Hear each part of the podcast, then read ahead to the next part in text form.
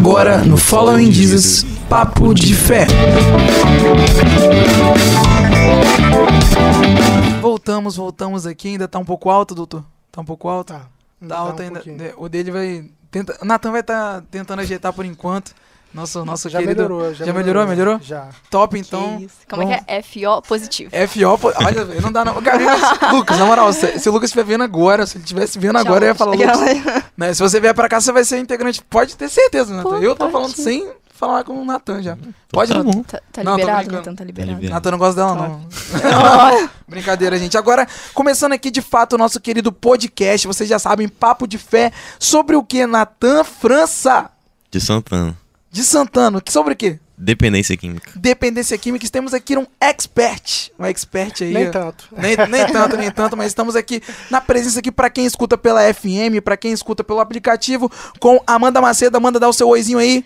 Oi, galera. É isso, estamos aqui também com Gabi Maia, Fala, galera. Daniel Donadoni que vos fala e Natan França. Natan França e claramente aqui o nosso querido pastor, doutor também, advogado, Luiz Felipe Galo, é isso mesmo. E agora, nesse momento, a gente vai dar a palavra para ele, ele vai se apresentar, vai contar, claro, um testemunho aqui da vida dele e vamos depois seguir com as perguntas sobre dependência química. Pastor, paz do Senhor. Paz do Senhor. É, boa tarde, galera aí, ouvinte da Rádio Trombetas. É, vou contar um pouco da minha trajetória rapidamente, né, para que vocês possam me conhecer. É, em 1996 eu tive a minha experiência de batismo com o Espírito Santo. É, fui professor da Escola Bíblica Dominical durante cinco anos, de 2000 a 2005. É, posteriormente eu ajudei na fundação da Igreja Metodista Wesleyana de Piúma. Ah, depois, em 2013, eu ajudei na fundação da Metodista Wesleyana da Praia do Morro. E em 2014, na fundação da Wesleyana eh, de- da Praia do Riacho. No período de 2011 a 2014, eh, a gente fez um trabalho de pregação da palavra no presídio CDP de Guarapari Benção. né, durante esse tempo. E agora em 2020 nós assumimos como diretor-presidente do Sítio da Esperança, que é uma clínica de recuperação eh, de pessoas dependentes químicas eh, e pessoas em situação de rua. Eh, sendo que a maioria das pessoas em situação de rua elas são dependentes químicas, né? Grande maioria? A grande maioria dos que estão na rua são, são pessoas dependentes químicas. Tá? Talvez, eu não sei exatamente a- o percentual, mas eu acredito que 90, 95% das pessoas que, que estão por aí né, em situação de rua, elas têm esse problema. É, nós assumimos então há sete meses o sítio da Esperança e para honra e glória do Senhor a gente tem tido resultados bem positivos, tá? É, hoje nós temos 15 internos que a gente chama de alunos. É, Excelente, aluno. alunos, alunos do Mestre Jesus, evidentemente. Com né? certeza. Nós o, também o somos. Mestre dos Mestres e Senhor dos Senhores. E é, alguns casos me chamam a atenção, vou passar rapidinho para vocês aí, a questão do Adriano, tá? É uma pessoa que chegou lá, ele ficou, chegou a ficar na rua e, e 30 dias sem tomar banho, para vocês terem ideia, tá? É uma pessoa que tinha uma família estruturada, que tinha um excelente emprego, tá? E por uma questão familiar, né? Ele, ele entrou em depressão, enfim, foi parar nas ruas. É, pessoa de Minas Gerais, tá? É, não me recordo aqui agora a cidade, mas ele veio andando e foi parar em Guarapari, e ali ficou e, e teve vários tipos de problema, né? Nessa, nesse momento, mas o que eu quero falar para vocês aqui é o seguinte, que para Deus não é nada impossível Aleluia. tá? Que o sobrenatural de Deus age mesmo. Ele foi parar no nosso sítio e eu digo para você que quando a gente conversou pela primeira vez, ele não tinha esperança nenhuma, nenhuma de recuperar a família, nenhuma perspectiva, nada, absolutamente nada. Mas Deus ele faz o improvável, né? E ele fez na vida do Adriano. Glória a Jesus. Ah, depois de um mês e meio que ele estava lá, se recuperando, a gente tomou o passo de é, ligar para a família dele, pra, no caso para a esposa, e, e quem faz esse trabalho é a pastora Jocélia, que é minha esposa, ela que é responsável por entrar em contato com as famílias, tá? principalmente com as esposas, porque, irmãos, é, grande parte dos que estão na rua são pessoas que saíram de casa. Eles, eles eram casados e saíram. Então entra aí uma questão de, de reconciliação conjugal, de ressocialização. E a minha esposa tem feito bem esse trabalho com a graça de Deus. E ela ligou para a Elaine, que era esposa do Adriano, e a Elaine, quando ouviu o que a minha esposa tinha para dizer, ela, ela desabou em choro, irmão. Ela chorou e, e disse que era uma crente fiel, que orava de madrugada, que achava que o marido tinha morrido, que não tinha mais esperança nenhuma. E ela assim, se emocionou muito. E depois de um tempo, ela, ela foi no sítio e buscou o Adriano. E hoje eles estão muito bem.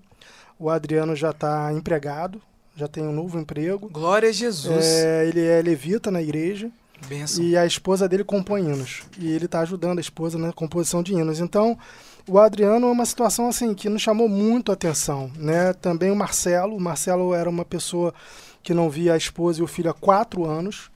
Tá? E o Marcelo saiu das ruas, ele teve lá também. Minha primeira conversa no gabinete com ele, eu falei para ele que Deus faz o impossível, mas ele não tinha esperança nenhuma mesmo, porque quatro anos sem ver o filho e a esposa, vocês imaginam o que, que é isso. E o- o Marcelo, graças a Deus, assim, também já se reconciliou. Mas o Marcelo é um caso interessante, porque Deus renovou os dons espirituais dele dentro do sítio. E aí, assim, ele tem sido um profeta lá dentro, tem me ajudado muito, assim, na direção, porque Deus usa muito ele, né? Para vocês terem ideia, eu acho que há três semanas atrás, a gente estava orando numa segunda-feira, e aí ele ele falou, pastor, Deus manda te dizer o seguinte: você vai receber uma ligação de empresários. É, empresários vão te ajudar aqui no projeto. E isso foi na segunda-feira à noite, na terça-feira a gente recebeu a ligação. Eita glória. E na quinta-feira, a líder da, da a Associação é, dos Empresários da Base 27, ela esteve lá e, e levou 30 pares de sapato, seminovos, roupas e tudo mais que você pode imaginar. E no sábado, chegou um caminhão lá dentro do sítio é, com 15 super cestas básicas, assim. Tinha até produtos de higiene e Só tal. Deus, né? Eita, aleluia. Então, eita glória de Deus, irmão, porque quando Deus fala, ele cumpre, tá? Quando Deus promete, meu irmão, ele cumpre. Ah, só para terminar aqui esse testemunho, eh, nós temos uma, tivemos uma situação também de, do sobrenatural de Deus. É, há dois, dois meses que, que eu estava na frente desse sítio, e você sabe que quando Deus te chama para algo novo é, e você vai, é sempre bom quando Deus confirma, né? Ah, com certeza. Então, a- uma babá que trabalhava lá em casa, quando as crianças eram, eram novinhas, é, ela trabalhou lá em casa tem o quê? mais de 10 anos, ela não tinha mais contato comigo, um dia ela me ligou. E ela falou, olha, eu tô te ligando porque eu tive um sonho e eu não entendi nada. Eu falei, o que que foi? Ela falou o seguinte, eu te vi num sítio. Só que eu não entendi nada, porque o sítio, assim, ele tinha três alojamentos, ele tinha uma cozinha, assim, enorme, tinha um fogão a lenha de dois metros, tinha piscina. Ela começou a descrever o sítio todinho, minuciosamente em detalhes, irmão. E ali eu vi que realmente era Deus, assim, confirmando Aleluia. mesmo que ele nos colocou nesse trabalho. E, e a gente tem visto resultados. É muito importante ver resultados. A gente sabe que existem muitas clínicas, não vou dizer que a nossa é melhor do que outras, mas é, a gente sabe da dificuldade de ter resultados. Porque. Por vários fatores, mas assim, eu quero dizer para vocês, para honra e glória do Senhor, que nós estamos conseguindo ressocializar pessoas, pessoas que estavam na rua estão voltando para os seus lares. Glória a Jesus. Amém. Tá, Deus assim tem feito sobrenatural na vida de muitas pessoas. Então esse é o testemunho breve que eu queria dar para vocês.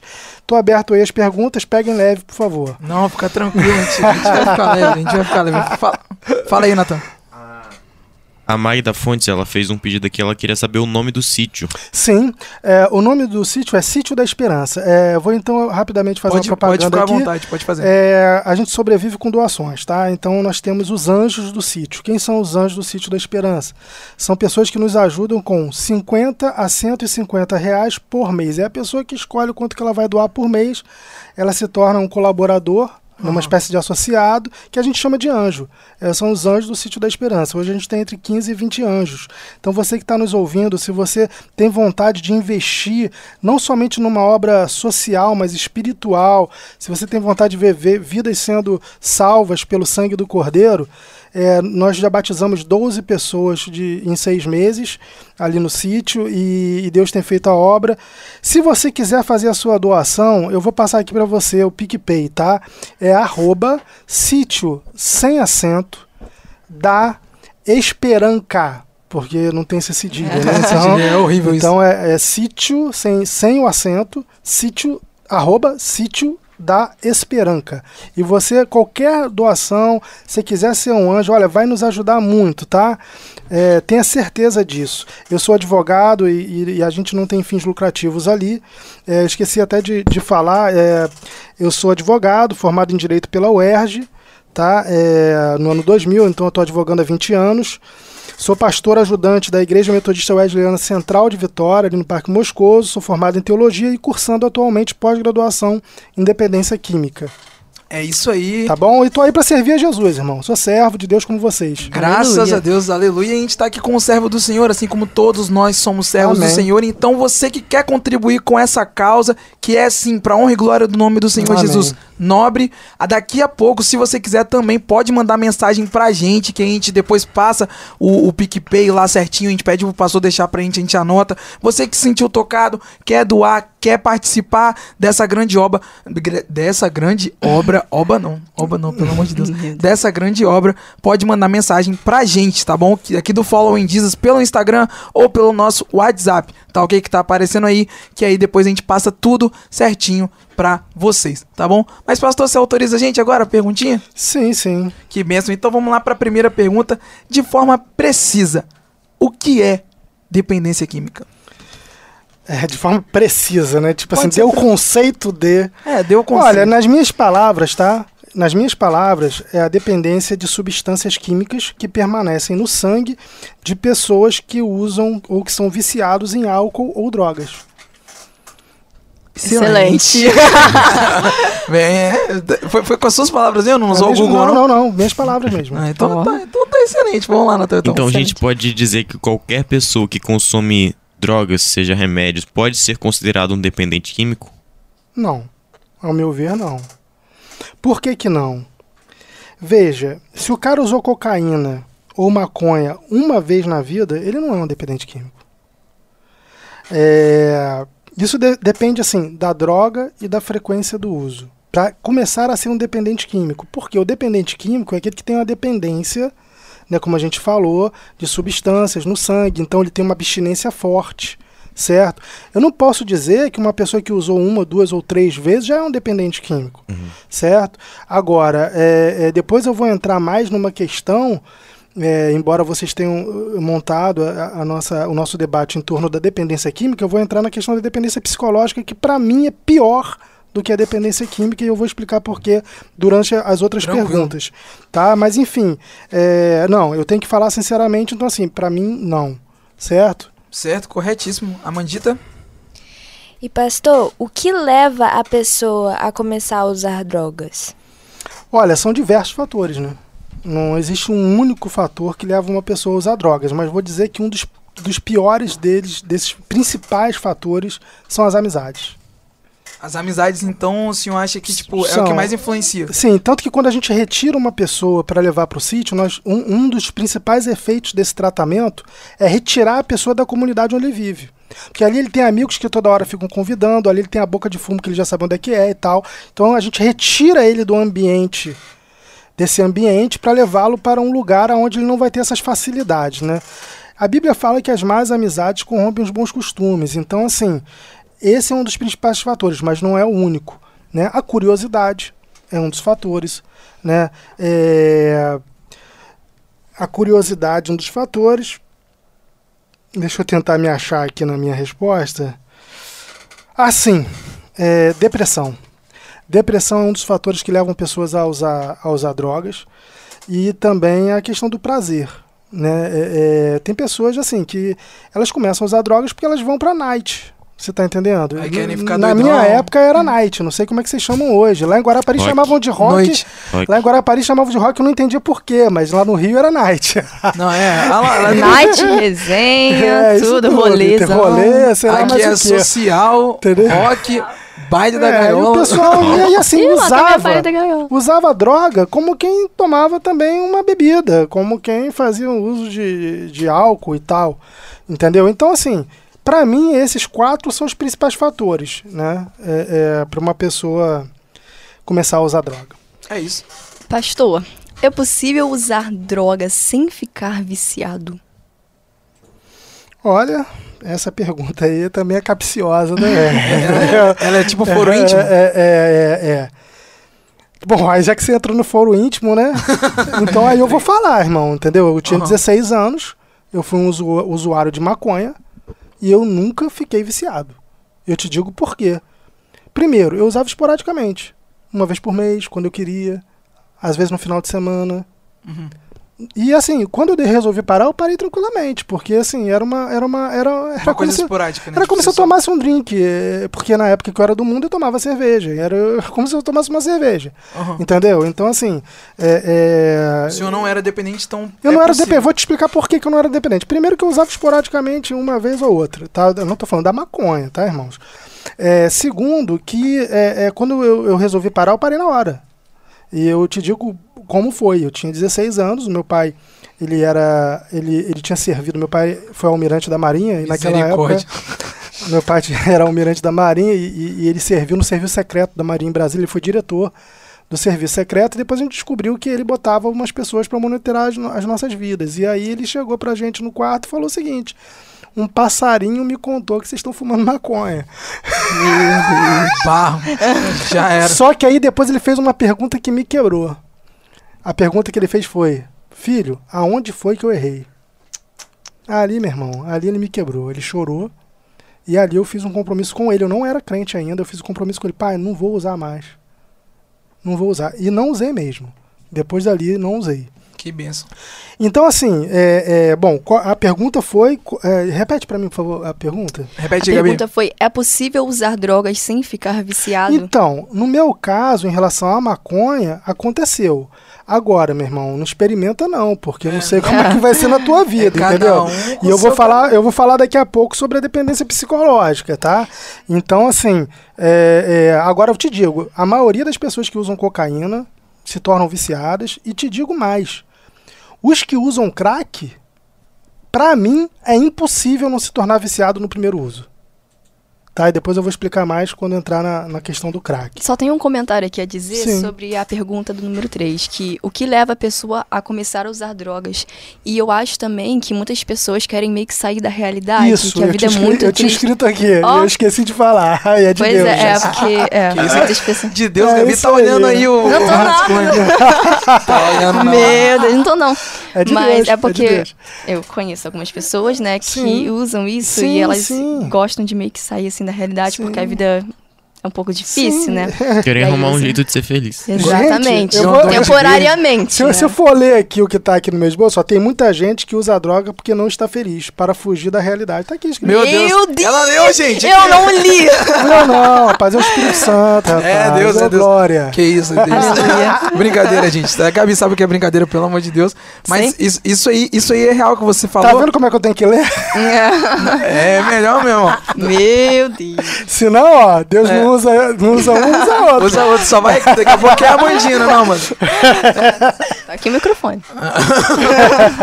Meu Deus do céu. Enfim, continuando aqui, é, aproveitando. É, qual, na sua opinião, tá, pastor? Não sei se o senhor pesquisou alguma coisa, é, olhou alguma coisa, mas qual, na sua opinião, é a pior droga? Já, é, já aproveitando, qual seria que, no- de fato, assim, é menos viciante? Pode ser até dentre as lícitas. Qual que. Gente, a, a menos viciante, viciante entre as drogas é a maconha. Aham. Agora, é, é, o que eu tenho pra dizer pra vocês não é nem do que eu li, não, é do que eu tô experimentando lá no sítio mesmo. Tá? E em conversas com, com as pessoas, e eu tô, faz, tô cursando né, dependência química e pós-graduação, né? E o que eu converso com eles é o seguinte: o crack é o seguinte, ele é terrível. A pessoa, ela usa, tá? A pedra de crack, ela dura mais ou menos uns 10 a 15 minutos de efeito. Então, o que, que acontece? Ele termina e a fissura é tão grande que ele vai de novo. Aí ele fuma outra, aí depois ele fuma outra. Cada pedra de crack é, custa mais ou menos uns 10 reais. Aí, tipo assim, termina uma, ele compra outra. Termina outra, ele usa. Compra não, né? Porque já deve ter levado vários, mas ele vai usando, usando, usando. E usa até acabar o dinheiro, irmão. As pessoas ficam, tipo assim, um dia, dois dias, e usando, usando, usando, usando, usando na fissura. É um problema seríssimo o crack. Pra sair O crack, depois. por ser mais viciante, ele é mais barato? Olha, é, depende, porque assim, Se, se você considerar o, o tamanho do efeito da droga, porque assim, eu também não sou especialista no mercado. Mas, É, quando mas tava assim, valor- Peraí, quando tá o valor da droga no- na bolsa de valores? eu não sou especialista nisso porque eu não consumo, mas o que eu sei é que custa mais ou menos 10 reais, é, é, e, mas também o cara usa muito, né? Então, eu não sei até que ponto isso é mais barato, porque se o cara usar, tipo, sabe? Eu me assustei porque teve um rapaz que chegou lá, que ele ficou dois dias usando. Ah, não, porque eu tô com uma dívida de dois mil na boca. Como assim, Meu cara? Dois mil? Deus. É, dois mil. Eu, como assim? Não, porque. Só que ali, aquele ali, eu descobri. Eu também, eu também, assim, vi que ele tava mentindo um pouco, porque. O que, que acontece? Ele tava querendo passar pra mim que ele só tinha usado nas últimas 48 horas, mas eu tenho pra mim que ele já tava usando já há algum tempo. É, já Que ele tinha teve a recaída tempo. e tava É. escondendo, entendeu? Mas assim, é assim mesmo, tá? É a coisa de ficar usando 10 minutos, 10, mais 10 minutos e tal e tal, e o negócio não tem fim, cara. Uma pergunta que eu não quero usar, tá? Só é, curiosidade mesmo. Não, lógico. É, é tipo o quê? É cigarro, esse negocinho que a gente amassa assim, depois cheira. não, eu só tô curiosa. Eu tô- também nunca usei. Mas é uma pedra que é fumada. Ah, tá. Co- fumo. Eu- o que vem na minha mente é, tipo, literalmente uma pedra. E, tipo, Dentro o um pessoal cachimbo. queimando e cheirando. É, não. exatamente. É, É isso? é, é fumando, é. eu imagino, tipo, Ah, porque isso, também né? tem coisa que cheira, né? Eu não sei. é. Aí eu só perguntei. Que bom que você não sabe, mano. Amém. Mas sei, olha só, é, é, se é uma fumaça, né, que é tragada, é óbvio que se, se ele cheirar também, vai inalar, né? Deus então, tipo livre. assim, é, é pelos. Dá pra usar dos dois jeitos aí. Nossa, mas eu nunca usei, não. Não sei como O é que senhor- é. exato. Também nunca presenciei uma pessoa usando, mas. Não, eu vou botar no YouTube depois, deve ter certo. é, bota lá que tem de tudo. Como né, usar crack? Não, Pesquisa. Opa, Misericórdia. a gente é só uma É brincadeira, tá, gente? Vai lá, Não- passa não pro é próximo sério, tiro aí. Só, só, só um, próximo um- bombardeio. só, só uma aventura aqui. Quando eu tô na praia, o que eu mais odeio é sentir cheiro de maconha, velho. Eu tô passando andando, você fala, caramba, que vai fumar dentro da sua casa, guerreiro. Eu fico bolado, velho, na moral. Mas Rapaz, olha, eu não gosto de comigo direto. sentir pela falta de respeito. É, pô. Porque assim, eu em, Nem algum, em algum momento da minha Nada, vida eu nada. gostei de sentir. Mas assim, quando eu era adolescente e tal, que eu tive meu pequeno período de uso. Mas hoje eu encaro como desrespeito. Se eu, se eu sentir o cheiro, eu já vejo que, pô, um desrespeito a pessoa tá fumando na frente de todo mundo.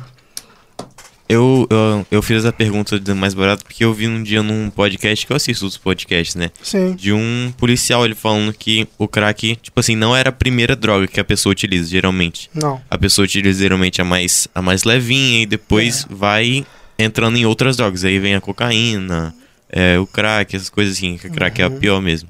E a maconha é perigosa porque ela é a porta de entrada, né? A Uhum. pessoa quebra um limite, um tabu. Todo Ela mundo fala, passa ah, a usar maconha não tem droga. nada a ver. Não, é perigoso, porque ela passa a usar droga e é o seguinte, a maconha tem uma coisa. Quando o camarada fica viciado mesmo de fumar todo dia, chega um momento que a onda não, não dá mais onda. Aí ele tem que ter outro. Aí ele procura uma outra coisa mais forte. Então, irmãos, olha, é o que eu falo pra vocês assim, é, né, pra vida de vocês e pra vida das, das outras pessoas que vocês conhecem, amigos e família e tudo mais. Cara, não vejam a maconha como uma coisa leve que deve ser legalizada, cara. A maconha é a porta de entrada pra uma série de drogas que destroem a vida das pessoas. Vamos de pergunta surpresa, a Mandita. Surpresa? Ela vai perguntar aqui, ó, vai lá. Não, é porque, tipo assim, é, quando a pessoa vai fumar um cigarro, normalmente, normalmente assim, cigarro sem maconha e tal, é, tem as pessoas que passam do lado e acabam inalando a- essa fumaça, que é o fumante passivo. Uhum. Isso também é, as pessoas que fumam maconha e pessoas que passam do lado e sente o cheiro assim, também são meio que fumantes passivos dessa. Não no Droga. sentido de, de, de ter a onda. De sentir a onda. Por quê? Porque a onda da maconha, ela precisa assim, de pelo menos umas duas ou três tragadas mesmo profundas. Então a pessoa que passa sente o cheiro e tal, não vai ficar na onda da maconha. Mas inala assim, tranquilamente. Tipo assim, é como se, Sim, por exemplo, não vai acontecer nada. Porque, assim, não, porque tem até pessoas, cara, que vão usar maconha e não, e não sabem tragar. Mesmo no meio dali de todo mundo que tá fumando, elas não sabem tragar, elas não conseguem ficar doidas. Não conseguem entrar na onda porque não conseguem tragar. Entendeu? Então não. não sei não nem como é que faz isso. Nem quero saber. que fosse só Nem queira saber. Tá, doidão. Misericórdia. Vou ler aqui um pouquinho dos comentários. A Magda Fonte tinha perguntado também qual que seria a droga mais difícil de deixar. A gente já respondeu que foi o crack. É, e a Dilma Stiller fez uma pergunta. Eu uso clonazepam há 20 anos e não consigo ficar sem. Dependência? É uma dependência relativa. porque é um medicamento que realmente, assim, se é usado por muito tempo, ele, ele tem um efeito calmante, né, e ajuda a dormir. Então, cria-se sim uma dependência, mas não é uma dependência que vai ficar a vida inteira, porque se o tratamento psiquiátrico dela tiver uma evolução, o psiquiatra vai começar a diminuir as doses, assim, paulatinamente, né, assim, ele vai começar a diminuir pouco a pouco as doses até que a pessoa consiga se livrar totalmente é, é, do uso do medicamento. É isso aí, vamos de próxima pergunta então. Natan, tem mais Ah, não, tem mais, foi mal, só é um porque... momento também. Não, então que- dois momentos pra você então, vai. Pô, top.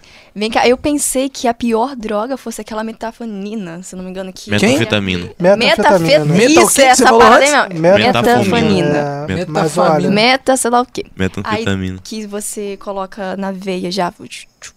não, eu, eu, eu desconheço alguma coisa pior do que Não. o crack, cara. O cara que é avassalador. É, porque a metanfetamina também, irmãos, ela não é muito usada no Brasil, assim, tanto, sabe? Isso é uma coisa mais dos Estados Unidos. O, o brasileiro, e principalmente de baixa renda, né, cara, que é 90, 95% do Brasil, né, é, infelizmente, vive na baixa renda, essas pessoas, elas, elas não têm muito dinheiro, então elas vão ali no crack mesmo, entendeu? Entendi. Que é 10 real. 10 real, vai lá e pô. Aí, meu irmão, depois eles começam a fazer loucura, né? Vende coisa de casa, né? Furta, doideira, só doideira. furta, rouba, faz de tudo porque o cara fica alucinado. Entendeu? Deus me livre. Se- ele- será que vê coisa mesmo, pastor? Tipo, Vê, vê. tá doido? Deve vê, ver vê coisa. Vê o, o- o relato que eles têm pra mim, assim, é que é bem diversificado. Mas que tem horas que eles veem, veem coisas também. Misericórdia. Mas, mas, que, mas falam pra mim que eu senti que, que nem, nem devia fazer lá falar isso, mas dizem que é uma coisa que realmente relaxa muito. Entendeu? Pra pessoa que tá fugindo da realidade, como Sim. você falou, uma depressão severa, tem pessoas que caminham pra droga legalizada, da- que eu não sou contra. Eu sou a favor da psiquiatria, sou a favor de me- medicamentos psiquiátricos, já estive numa depressão severa, tá? É, ainda faço uso de algumas medicações, tá? E, enfim, mas não sou, não me considero um dependente, porque o tratamento é que nem eu falei, depois vai diminuindo, tá? As dosagens vão diminuindo, tá? É, mas é, nós temos lá na nossa clínica, nós temos um psiquiatra que nos atende uma vez por mês do Rio de Janeiro, formado na UFRJ, passou no vestibular em terceiro lugar, com 16 anos. É um crânio, cara, é meu amigo de, de colégio militar, meu amigo de infância, estudou, na- estudou até no primário comigo, o Rogério Arena Panezuti. Uma pessoa assim. É, que tem nos ajudado muito. Uma vez por mês ele nos dá consulta por vídeos, passa receitas eletrônicas. A psiquiatria é uma área da medicina muito séria que as pessoas que não entendem ficam dizendo que depressão é frescura, que remédio controlado não é de Deus. Você está entendendo? São pessoas irresponsáveis. Uma pessoa para ser médica ela estuda muito e para se especializar em psiquiatria mais ainda. Então assim tem alguns tabus nas igrejas evangélicas é, que é assim uma discriminação em relação a pessoas que fazem uso de, de medicamentos controlados, tá? Eu tenho experiência própria, tá? É, depressão severa não é uma coisa simples, é, é difícil de sair, bastante, tá? Mas com a ajuda de Deus e com um tratamento adequado a pessoa sai. É até uma irresponsabilidade a igreja pregar contra isso. Sim, a pessoa tem sim. que tomar, senão depois a pessoa se mata lá pro É que nem, lá. rapaz, eu já conheci de tudo, eu já conheci igreja que dizia o seguinte, que, que não podia nem ir no médico. Ai, meu Deus. Não, Deus. existe. Não, desculpa, existe radicalismo em todos os lugares. Tô dizendo que é só na igreja, não. Mas existem pessoas irresponsáveis, porque, meu irmão, Deus cura do jeito dele e na hora dele. É, Se ele quiser curar com cirurgia, ele vai curar. Se ele quiser curar sem cirurgia, ele cura. é isso aí. A Verdade. gente precisa seguir a direção de Deus. E Deus tem uma direção para a vida de cada um. Exatamente. E a gente precisa estar aberto para isso, porque, veja, é, Lucas era médico, você está entendendo? A- a- é, Jesus nunca disse para não procurar o médico.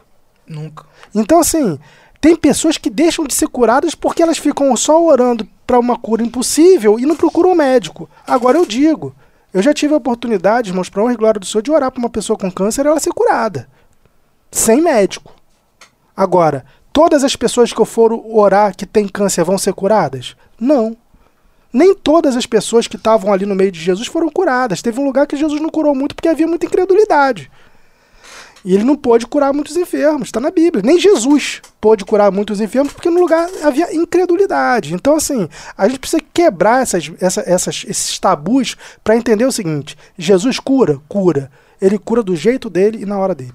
É isso aí, Segundo a no tempo vontade dele. dele, né? Amém. A Dilma Siller ela fez, bem, fez uma pergunta assim: Ouvi de um médico que as folhas de maconha tratam problemas psiquiátricos. Isto provém? Olha, ex- existe, hoje existem muitas linhas da medicina. Existe a medicina alternativa, que usa produtos naturais, né? E, e aí entra essa discussão. Eu não, eu não sou médico, tá? Eu não sei quem é esse médico, eu não vou entrar nesse mérito. Uhum. Tá? Certo? Não, tranquilo. Ponto final, tranquilo. Continua aí, A. Juliana Macedo fez, falou o seguinte: Pastor, o que você diria em relação ao controle que a droga faz na pessoa?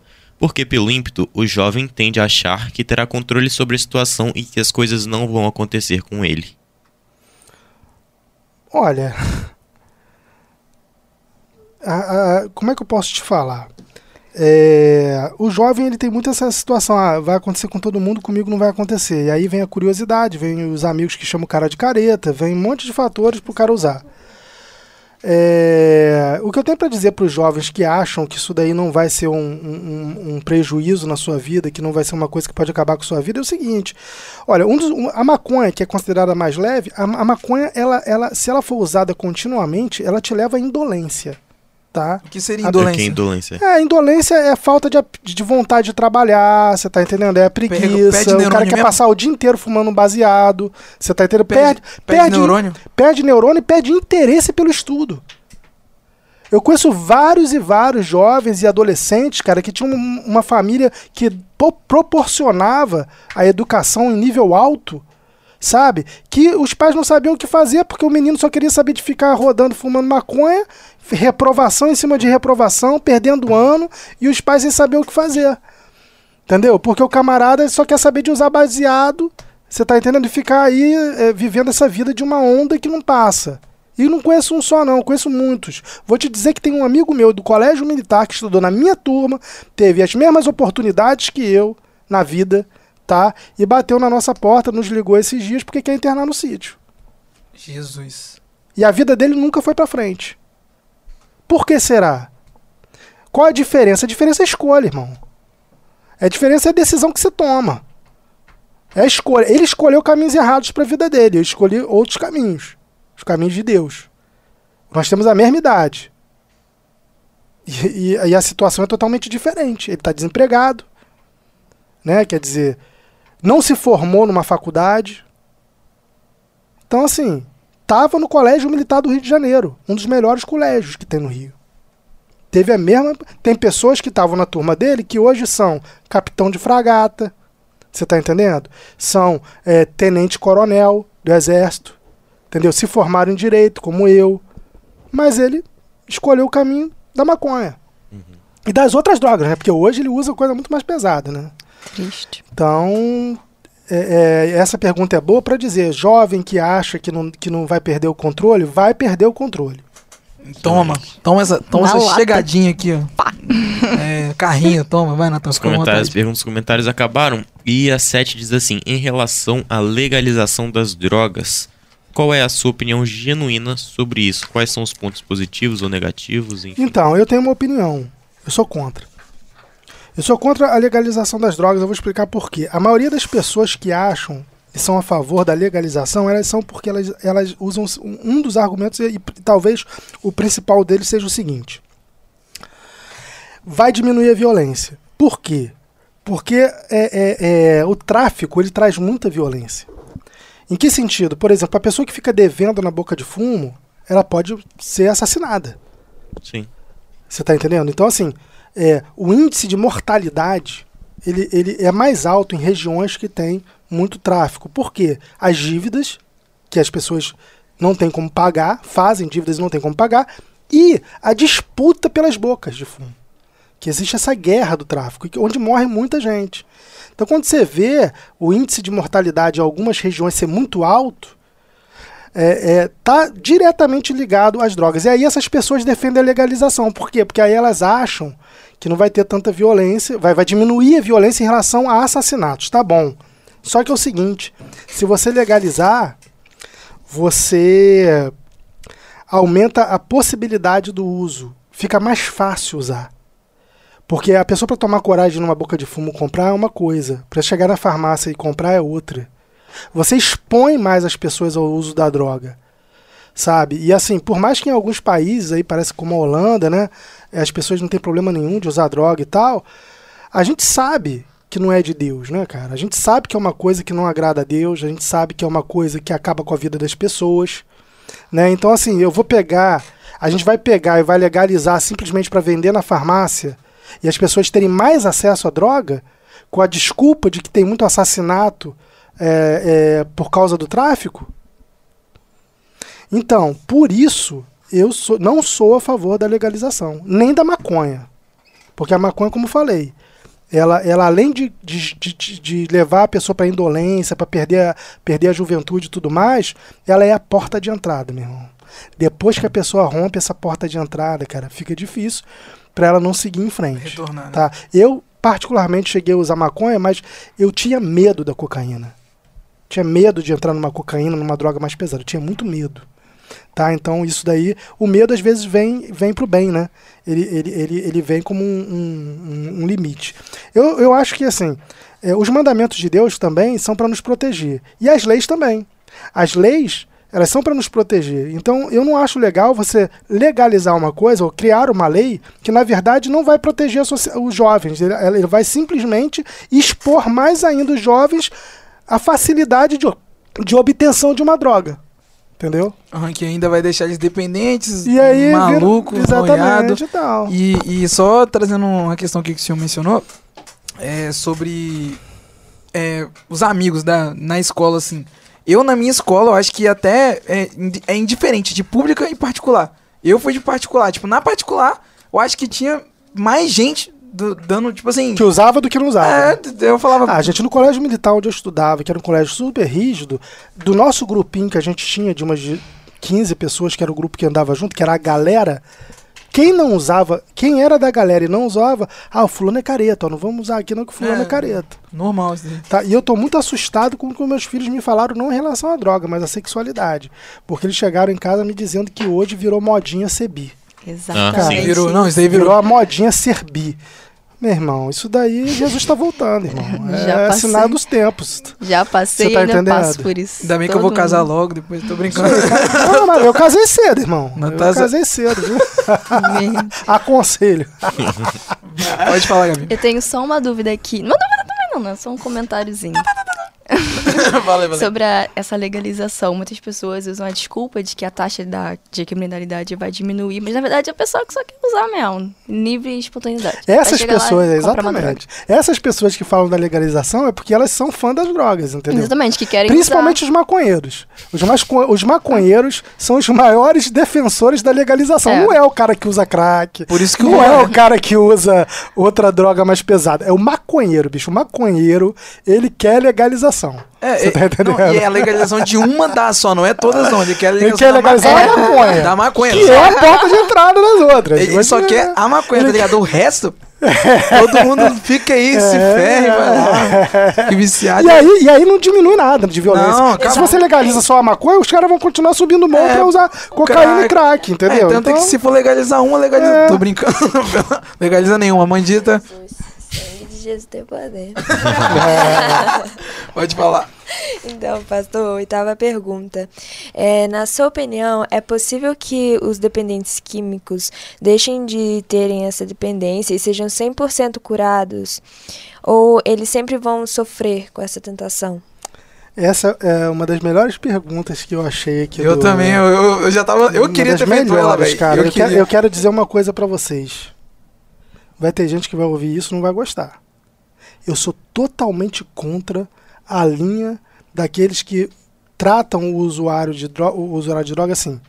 O camarada chega e aí ele fala assim: "Eu sou para sempre um adicto em recuperação". Meu irmão, Deus não tem esse fardo pra ninguém, irmão. Quem crê em Jesus, nova criatura é adicto coisa nenhuma. O que seria adicto? Adicto, só, adicto é, é- Eu sou um adicto em recuperação, ou seja, eu sou um drogado em recuperação o resto da minha vida. Ah, tá. E isso é o que ensinam a AA e o NA.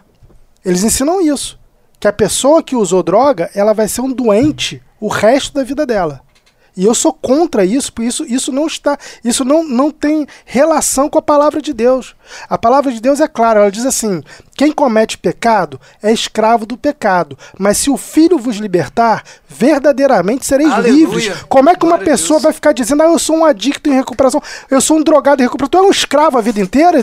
Você, você creu em Jesus e vai continuar um escravo? Porque muitas comunidades terapêuticas cristãs entram nessa linha do AA e do NA e as pessoas ficam dizendo que são adictos em recuperação a vida inteira. Eu sou um doente a vida inteira. Não, meu irmão, tu não é um doente, não. Tu foi sarado pelo sangue de Jesus. Aleluia. Tu vai usar se tu cair em tentação. Se tu não cair em tentação, tu vai permanecer firme. Tem que Aleluia. quebrar esse tabu aí, irmão.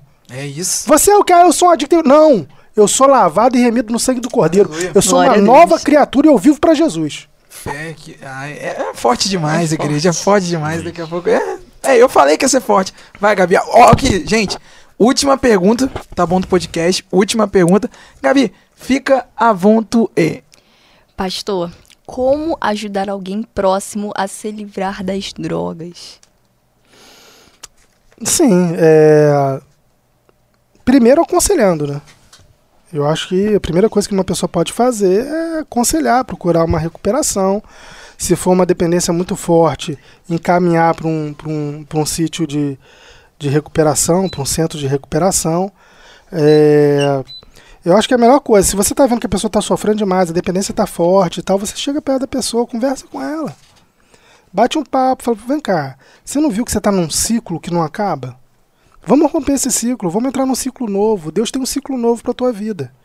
Deus tem uma nova fase para sua vida. Deus tem uma nova história para sua vida. Ele pode te curar, ele pode te sarar. Vamos buscar ajuda? É isso. Um conselho para que a pessoa admita que ela precisa de ajuda e vá em busca dessa ajuda. Porque existe ajuda.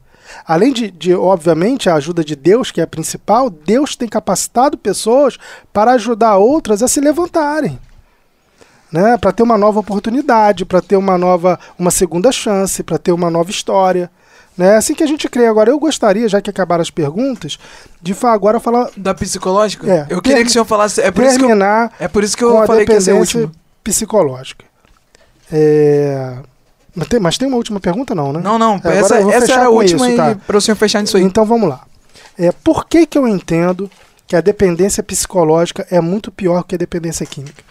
Quando a pessoa fica meses sem usar, ela está livre da dependência química. Não tem mais nada no sangue dela, ela está limpa em relação à parte química do corpo dela. Só que ela continua sendo, entre aspas, dependente psicológico. O que você está querendo dizer com isso? É o seguinte: quando você nunca experimentou uma droga, você não sabe o sabor dela. Então, a possibilidade de você cair em tentação é bem menor. Por quê? Psicologicamente, você está tranquilo, porque você nunca experimentou aquele sabor. Algo que deu prazer momentâneo, algo que, que, que serviu de alívio em algum momento da sua vida. Quando você experimenta, preste atenção, você, você traz para sua vida tá, uma, uma, uma tentação que ela vai estar presente na sua vida. Não é que você é, é- Quando eu falo de dependência psicológica, talvez nem seja o termo melhor, dependência psicológica. Tá? É, depois eu vou até procurar estudar para ver se existe algum termo mais adequado. Mas o que eu quero dizer para você é o seguinte: você agora tem uma fraqueza que você não tinha. Então, essa fraqueza, o diabo, o inimigo, ele vai tentar a pessoa que já usou, e para essa pessoa que já usou, ela vai, vai ser um pouco, vai ser bem mais difícil do que quem nunca usou. Por isso que eu falo o seguinte: é, não experimente, não experimente, vai trazer para sua vida uma fraqueza e uma tentação que você não tem.